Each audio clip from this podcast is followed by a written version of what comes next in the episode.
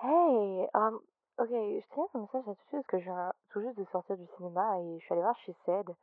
C'est un film euh, qui parlait euh, de l'article du New York Times qui, qui a exposé euh, Weinstein et Miramax et qui a lancé le MeToo Movement. Et, et ouais, je ressors toute bouleversée de la séance et, et j'étais toute seule dans la salle en plus.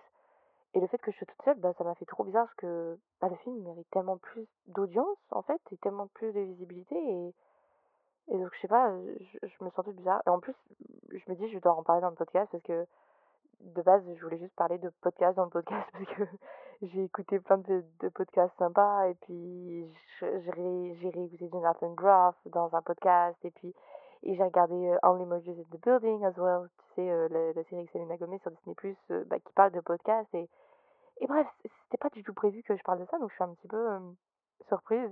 Et le fait que je, je vois ce film toute seule dans la salle, bah, ça représentait un petit peu moi, le fait que je fasse toute seule le podcast aussi. Enfin, rappelle-moi quand tu peux.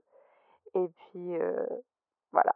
Je voudrais vraiment en parler avec, euh, avec toi. Ciao. Mr. Butler, give me the phone. I have to put you on with my boss. Well, I should hope so. It's Bateman, Patrick Bateman. You're my lawyer, so I think you should know I've killed a lot of people.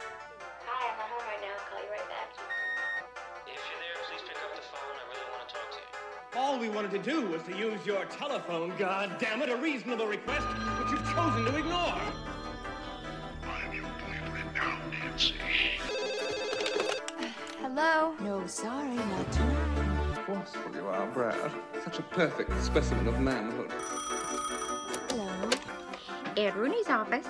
Hi, this is Ferris Bueller. Can I speak to Mr. Rooney, please? Thank you. I can't go out.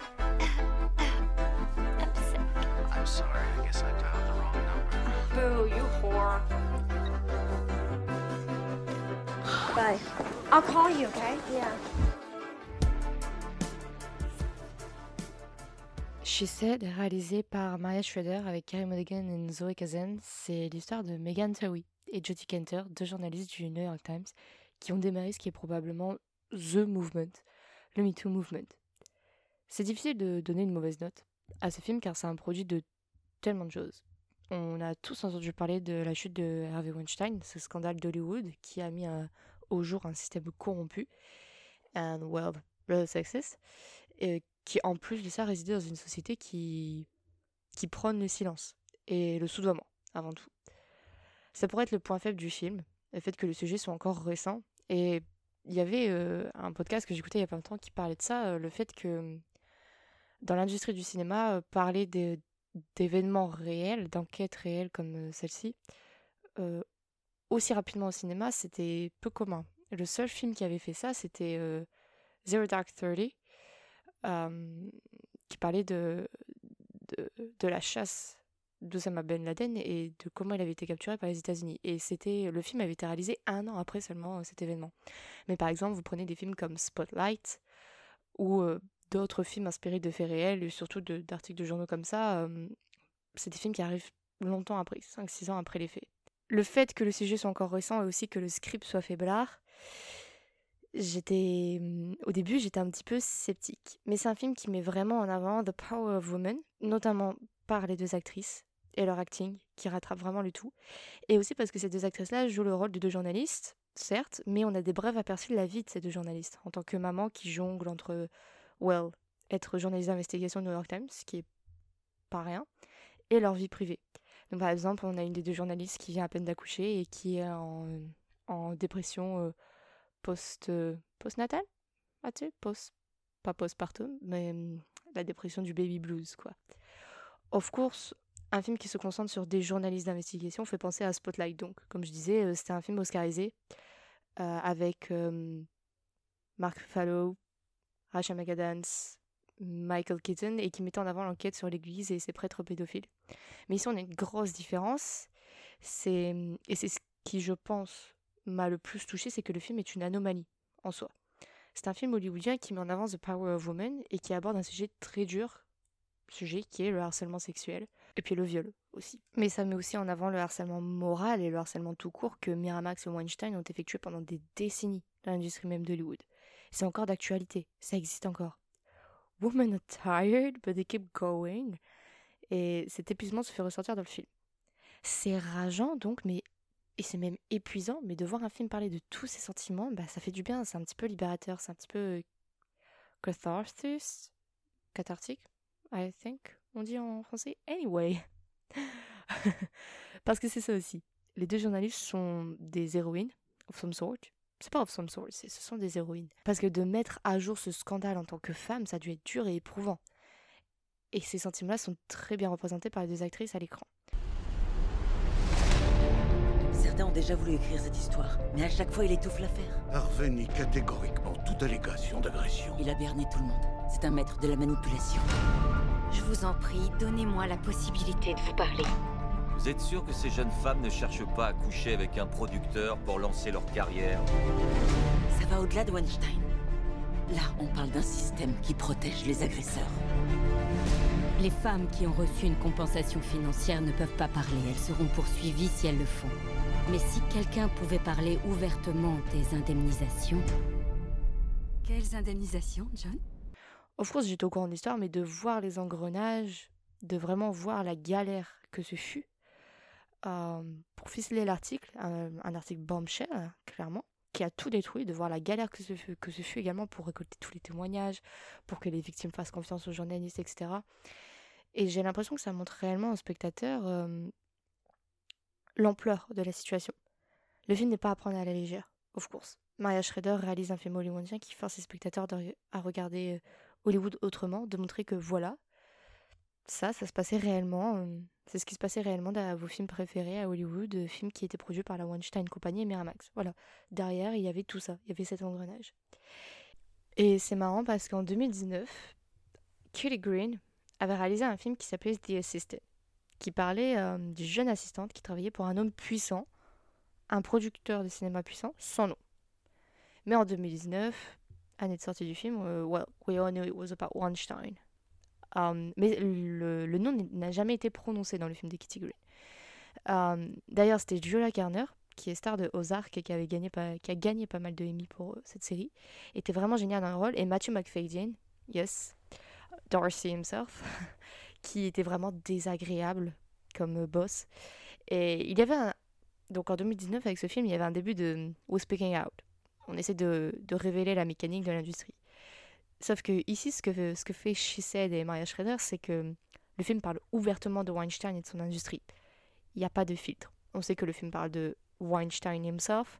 On le voit même dans le film de dos, mais certes on le voit. Et on voit ses avocats, etc. Et le plot avance doucement dans le film de Maria Schrader, mais sûrement.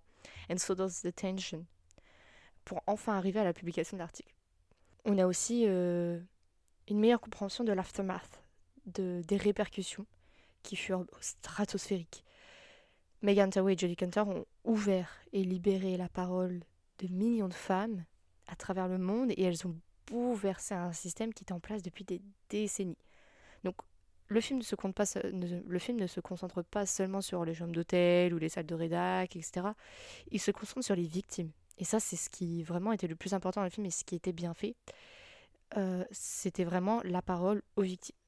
Et donc, comme tu vois des, et donc quand tu vois des actrices comme euh, Ashley Judd interpréter leur propre rôle dans le film, parce que Ashley Judd fut une des premières à avoir subi euh, ces- ce harcèlement de Miramax et de Weinstein, et une des premières à speak out à propos de ça, c'est puissant.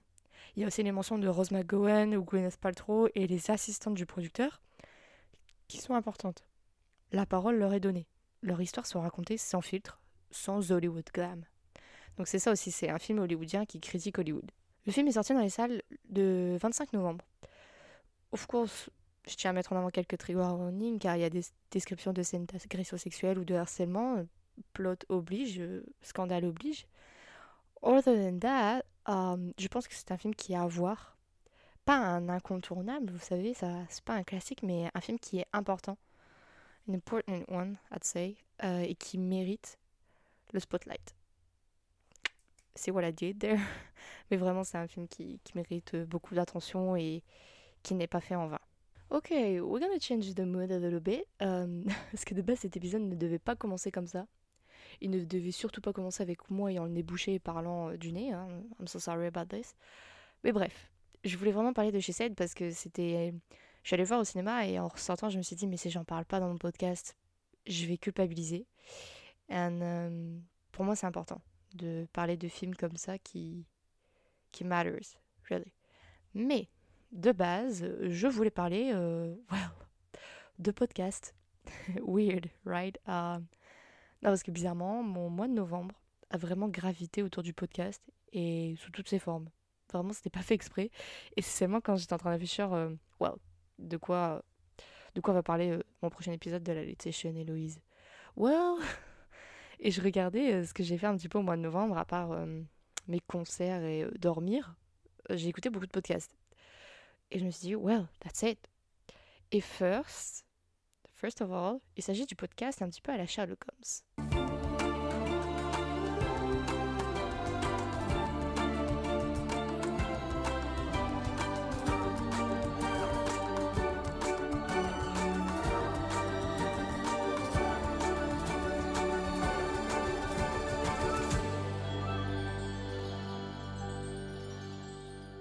J'ai réussi à binge-watcher début novembre Only Murders in the Building, qui est disponible sur Disney+. Déjà, ah là là là là, j'étais contente car ça faisait un moment que j'avais pas binge-watché quelque chose. La dernière série étant Under the Banner of Heaven avec Andrew Garfield, qui était également disponible sur Disney+. Anyway, Selena Gomez et le comedy gold duo que forment Steve Martin et Martin Short, bah directement je fus sous le charme. Voilà. La série a été renouvelée pour une saison 3, donc vous devez regarder. Voilà, c'est mon seul argument. Ciao, next subject.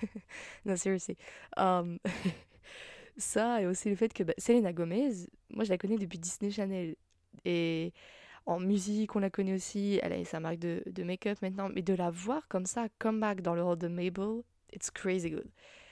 Ah, She's Kissing Cara Delevingne aussi. Slay.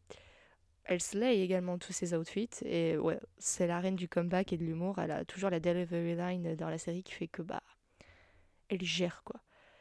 Of course, elle fonctionne super bien avec la dynamique de Martin et Martin. Donc en fait, il faut savoir que Steve Martin et Martin Short, c'est deux acteurs, deux comédiens américains qui remontent quoi. Ils datent, ce sont des vieux monsieur, mais qui sont considérés comme euh, des classiques de la comédie américaine. Bizarrement pas reliés à SNL, parce que la plupart du temps c'est le cas.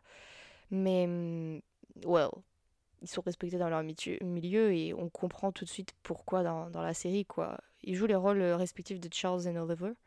Et ils montrent à tout le monde, jeunes et plus âgés, qu'ils sont encore le duo le plus iconique des States, parce en vient à la comédie. Vraiment, parce que par exemple, lorsque les personnages racontent des anecdotes sur leur vie d'acteur ou dans le show business, bah, en fait, ça pourrait être des expériences qui sont réellement arrivées à Steve Martin et Martin Short.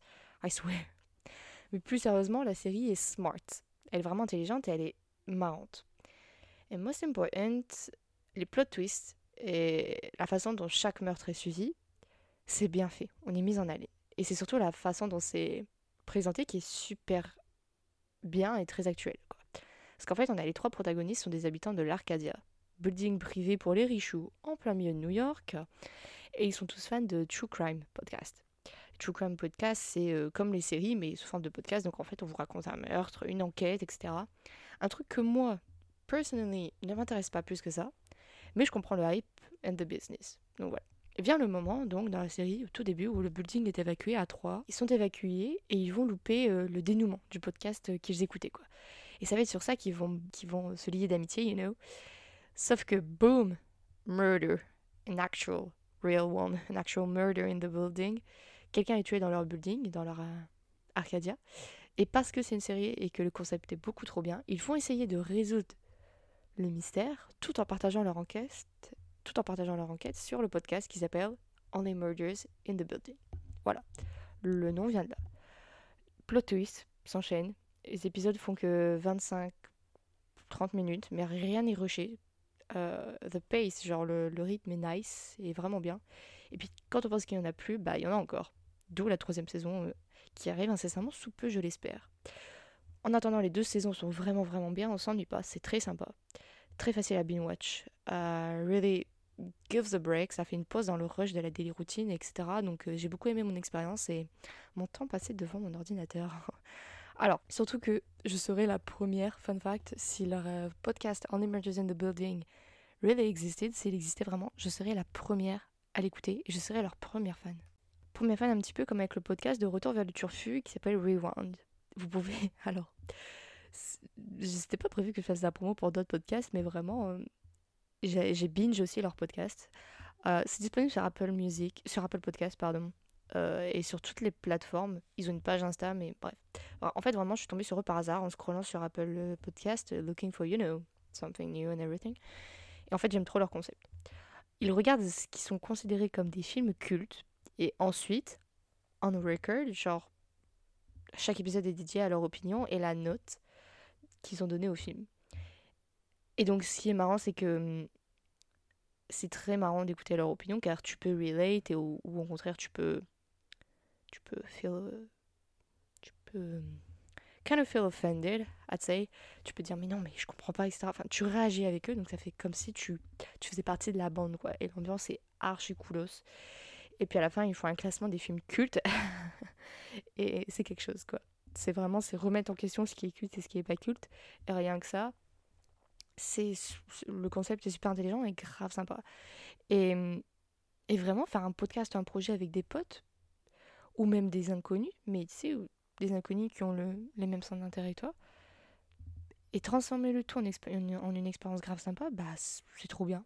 C'est it's not a want, it's a need, quoi. Mais je sais que c'est un goal sur ma bucket list perso de créer, euh, I don't know, un magazine, une émission radio ou, quelque chose d'autre. I don't know, hell, even a podcast avec des gens car euh, l'expérience que là j'ai solo et l'expérience collective, ça doit être vraiment différent. Et ouais, je voudrais, vraiment lancer un truc comme ça, c'est un truc de dingue. Genre apporter de la joie, du rire et même faire apprendre des trucs aux gens. Euh, parce que c'est ça qui est bien dans, leur podcast, à retour vers le turfu, dans Rewind, c'est que chaque personne de la team a son propre knowledge, ses propres connaissances. Là, par exemple, le dernier épisode que écouté parlait de 300. Et donc, il y avait des personnes qui étaient plus calées sur euh, Zack Snyder, euh, ce qu'il faisait euh, en tant que réalisateur, etc., ses projets. Il y avait d'autres personnes qui étaient plus calées sur le roman graphique, qui est 300 de base. Bref, et c'était vraiment. C'est vraiment trop cool, quoi. C'est pas que je les envie, mais un petit peu. c'est. We shall see in 20 years how it turns out si j'arrive à avoir un, même concept, un même projet. Mais c'est un goal. Et la team de Rewind de RVLT euh, l'a fait. C'est grave sympatoche. Donc je vous invite à écouter ça. Car c'est des petits podcasts sur le cinéma comme ça, très chill, très abordables, pas très connus, qui font vraiment plaisir. Et qu'on comprend facilement parce que, you know, you can relate. So. Et, c'est marrant parce que, encore une fois, dans, dans ma vie, euh, en fait, il faut savoir que le mois de novembre fut, le mois de novembre fut rush parce que je suis allée voir Kid Cudi, The Cure and Kelani en l'espace de trois semaines. Donc Bruxelles, Paris, Liévin. That's a hell of a trip. Um, et entre deux, euh, quand je conduisais pas ou quand j'allais pas au boulot, euh, enfin en fait c'est j'allais au boulot, soit j'allais au concert, mais j'ai passé clairement la plupart de mon temps dans la voiture. Et quand je rentrais chez moi, euh, j'étais complètement claquée, pas le courage de regarder un film ou une série tellement j'étais fatiguée. Par contre, j'avais le courage de lire des fanfics jusqu'à 3h du matin. Et ça, I don't know how, I don't know why, but I can't explain it. But I have the strength to. Et c'est marrant parce que j'ai lu une fanfic il y a pas longtemps, comme ça, sur, euh, sur euh, Robin Buckley et Steve Harrington, you know, yeah, those characters from that show, qui co-hostait un podcast sur l'horreur. Et bon, en fait, Robin était une fan de l'horreur et Steve, well, not so much. anyway. Et juste cette dynamique-là aussi, c'était un concept, un projet grave original. Et pareil, c'est un goal parce que ça donne des reviews et des, et des épisodes euh, grave trop bien, grave trop drôles. Donc, again, pendant ma lecture, en fait, et c'est ce que j'ai aussi euh, eu comme feeling pendant l'écoute de ces podcasts-là, c'est a feeling of longing, c'est-à-dire. Euh, longing to belong, c'est. Bah, en fait, euh, parce que de faire partie d'un projet comme ça, bah, c'est goal, tu vois, bucket list. Après, don't get me wrong, là, de faire mon podcast solo, c'est ce que j'en avais vraiment envie. Je me suis lancée et je suis grave bien maintenant. J'ai tout refait. Ce genre de format-là, ça me plaît beaucoup mieux. Et j'ai toute cette liberté, you know, pour, euh, pour m'exprimer. Euh, je choisis de quoi je parle. c'est moi qui édite, c'est moi qui. Je choisis mes sujets. Enfin, je. Voilà c'est mon propre rythme et tout, mais yeah, I don't know, it's um, thank God, je suis drôle et j'apprécie ma compagnie, tu vois, parce que sinon, that would be something else. Uh, entirely, for sure. Mais voilà quoi, c'est. Je me dis d'avoir, de faire un collectif comme ça, c'est grave sympa. Franchement, euh, et moi de base qui voulais travailler dans le journalisme et avoir une, une émission de radio, et pff, au final, j'ai une licence d'anglais. You don't know why, but well, I'm doing it. Donc, euh, mais voilà, ça m'a grave des expériences sympatoches comme ça, mais feeling of longing. Feeling of longing d'ailleurs, enfin, je dis feeling of longing, tout le monde est bilingue, mais est-ce que euh, les gens savent? Feeling of longing, comment je décrirais ça? C'est a need to belong. Well, thanks. Si je, si je traduis en anglais, ça peut le faire. Um, a need to belong, c'est un, un, sentiment d'appartenance. Waouh, jeez, je l'ai trouvé du premier coup. Voilà, c'est ce sentiment d'appartenir à quelque chose, d'appartenir à quelque chose qui qui matters, qui a de l'importance, en fait, qui qui fait plaisir et qui, sans t'en rendre compte, euh, t'aide de plein de façons différentes. Donc voilà. Et d'ailleurs, il y a un podcast dans lequel je me suis replongée au mois de novembre, que là, je connais un podcast que je connaissais déjà par cœur. Vous allez me dire, bizarre de connaître un podcast par cœur. Mais je me suis replongée dedans et lui, il m'a aidé de plein de façons dont je ne me suis pas rendu compte au tout début, at first. Mais avec du recul, je me rends compte maintenant. Il s'agit de 36 Questions. Et le, le, fait que je le connaisse par cœur, c'est parce que it's a comédie musicale. C'est une comédie musicale sous forme de podcast. But the questions will make one thing clear. There's nothing left of my old life to spare. No matter how much I may. Ta-da! Yeah, uh, what's up? what do you think? About what? My jersey. Go see wolves. Yeah, go see wolves. Anyway, I was just uh, setting the table here. Oh. Why I did that. That's weird. It makes perfect sense to me. It's kind of like a weird first date. Alors, il faut savoir que très vite fait, I'm a musical nerd. Not to brag or anything, but um, je, Broadway et West End, c'est quelque chose que j'apprécie. J'apprécie suivre les news, etc., de ce qui se passe. Euh, et oui, je peux crier Beetlejuice, Town ou alors Mean Girl, même Moulin Rouge, comme ça dans ma chambre. Anyway, bref. Et en suivant les news, là récemment, euh, parce que c'était Thanksgiving, et donc euh, on a ce qui s'appelle. Ah, on a, non, les, les Américains ont ce qu'ils appellent euh, Macy's Parade. C'est la grosse parade de, de, Thanksgiving à New York. Et il y a toujours des comédies musicales qui font des numéros pendant cette parade. Et là, il y avait Funny Girl. Funny Girl, première comédie musicale de base avec Barbara Streisand, the one and only, you know. Et là, en ce moment, il y a un, un remake de Funny Girl à Broadway avec dans le rôle principal Léa Michelle. Léa Michelle, ding ding ding, est-ce que ce nom vous dit quelque chose? Well, of course, parce que de base, Léa Michelle, c'est Rachel Berry dans Glee. Et d'ailleurs, oh, j'ai pas mentionné, mais Glee, il y a deux stars de Glee qui ont. Ou la parenthèse au milieu de mon, de mon, de mon blabla sur Broadway, mais il y a deux stars de Glee qui ont commencé un podcast qui s'appelle And That's What You Really Miss. Donc il y a Kevin McHale et je sais plus son nom à l'autre. Oh my god. Bref, vous pouvez les trouver où vous voulez, mais c'est un podcast qui raconte vraiment tout le thé sur Glee. Parce que Glee c'est comme une grosse série où il y a eu du thé, enfin avec tous les acteurs qui étaient soit en prison, soit décédés. Léa Michel, elle-même, elle fait tous les dramas, anyway. Et oui, et en fait, euh, les deux premiers épisodes, par exemple, ils avaient euh, Ryan Murphy avec eux, donc euh, le, réalisateur de la série. Deuxième épisode, ils regardaient, et après les autres épisodes, c'est des, con des concepts genre ils regardent des épisodes de Glee et ils disent les choses qui leur passent par la tête, les souvenirs qu'ils ont associés avec ces épisodes-là, etc. Bref, c'est trop cool. Genre par exemple, j'ai appris que, est-ce que vous savez que Mr. Shoe dans Glee, de base, le rôle, il devait être proposé à Justin Timberlake. Voilà. Rien que ça, mind-blowing information. Je m'en suis toujours pas remise parce que je me dis what the fuck. Anyway, pour fermer la parenthèse et pour revenir à Léa Michel dans Glee, Léa Michel maintenant joue le rôle bah, de, de, Fanny Bryce dans, dans Funny Girl. Et de base, il faut savoir que lors du tout début de ce remake à Broadway, c'était Benny Feldstein, actrice principale de Booksmart, entre autres, que vous de, devriez peut-être connaître, enfin un film très apprécié ici à la Late Session. Elle l'interprétait de base, le rôle de Fanny Bryce. Mais voilà, she's leaving, elle partait, et c'est Léa Michel qui a, Léa Mitchell qui a pris son rôle. Et bah, c'est un petit peu cliché, parce que dans Glee, on sait que le personnage de Rachel Berry finit également par jouer Fanny Bryce, c'était son goal, etc. Et là, ça arrive à l'actrice in real life, en vrai. Bref, drama s'en suivent, apparemment. Voilà, c'était pas. Léa Michel arrivée, les autres acteurs de la, de la comédie musicale euh, sont partis, etc. Donc, bref. Drama, thé, etc. I was there. Tout ça pour vous dire que, du coup, je suis retombée un petit peu dans ma période Broadway à cause de ça, des news, etc. euh, Parce que Funny Girl, de base, est une comédie musicale que j'aime beaucoup, genre. Oh, my man, I so. Genre, vraiment, cette chanson, my god.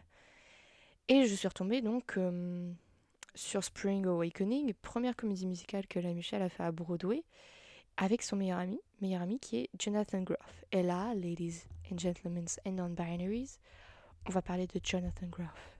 We get into it. C'est vraiment le bébou, quoi. Alors, Jonathan Groff, pour que vous voyez un petit peu vite fait qui c'est, il a joué dans Glee aussi. Il faisait le rôle de JC, qui faisait partie de la chorale adverse. Mais Groff aussi, c'est la série trop bien d'HBO qui s'appelle Looking. Il joue également le, le rôle du roi dans la comédie musicale Hamilton. Dernièrement, il est dans le quatrième volet de la Matrix en tant que méchant.